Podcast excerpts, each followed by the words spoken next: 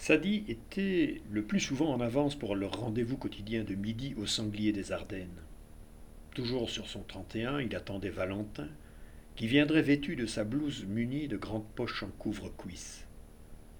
Sans que Sadi le lui demande, Achille, le patron du sanglier, apportait deux gueuses Bellevue et la Gazette de Liège.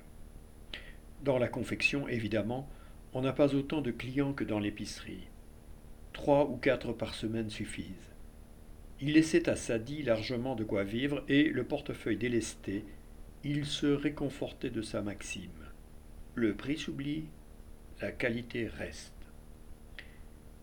En tout temps, Sadi pouvait s'éclipser après avoir apposé sur la porte ouverte du Fashionable son écriteau Je reviens dans un moment, que chacun à Ferval savait traduire par Venez me rechercher au sanglier.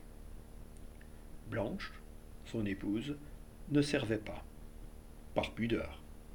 Elle se voyait mal suggérer à un homme d'aller enlever son pantalon, fût-ce derrière un rideau, pour essayer son complet, puis passer deux doigts dans sa ceinture pour apprécier la taille ou s'agenouiller devant lui pour lui plier la retouche. On l'entendait dans l'appartement à l'étage jouer du piano, car elle dirigeait la chorale de jeunes filles Les Mésanges, qui répétait chaque mercredi soir dans la salle du conseil communal.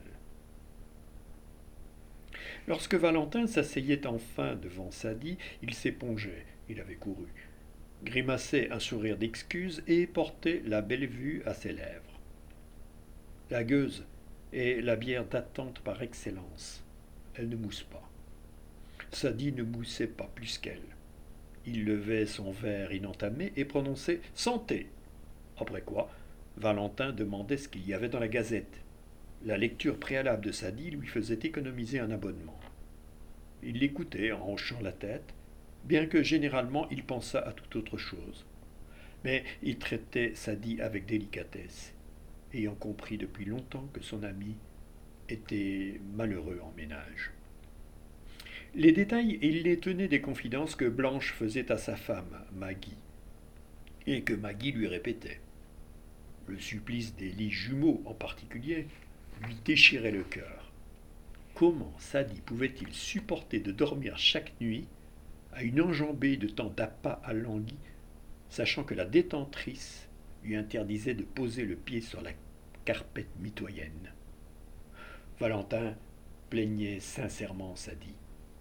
Il l'admirait aussi. Sadi, en effet, semblait perpétuellement d'excellente humeur. Au prix de quelle souffrance Quand il réfléchissait, Valentin avait quelquefois les larmes aux yeux, et, tout bonhomme qu'il fût, il lui arrivait de maudire Blanche en secret.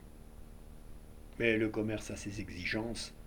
Dès qu'elle franchissait le seuil de l'épicerie des quatre bras, il lui faisait belle figure. Son unique mesure de rétorsion fut de ne jamais assister au concert annuel des mésanges.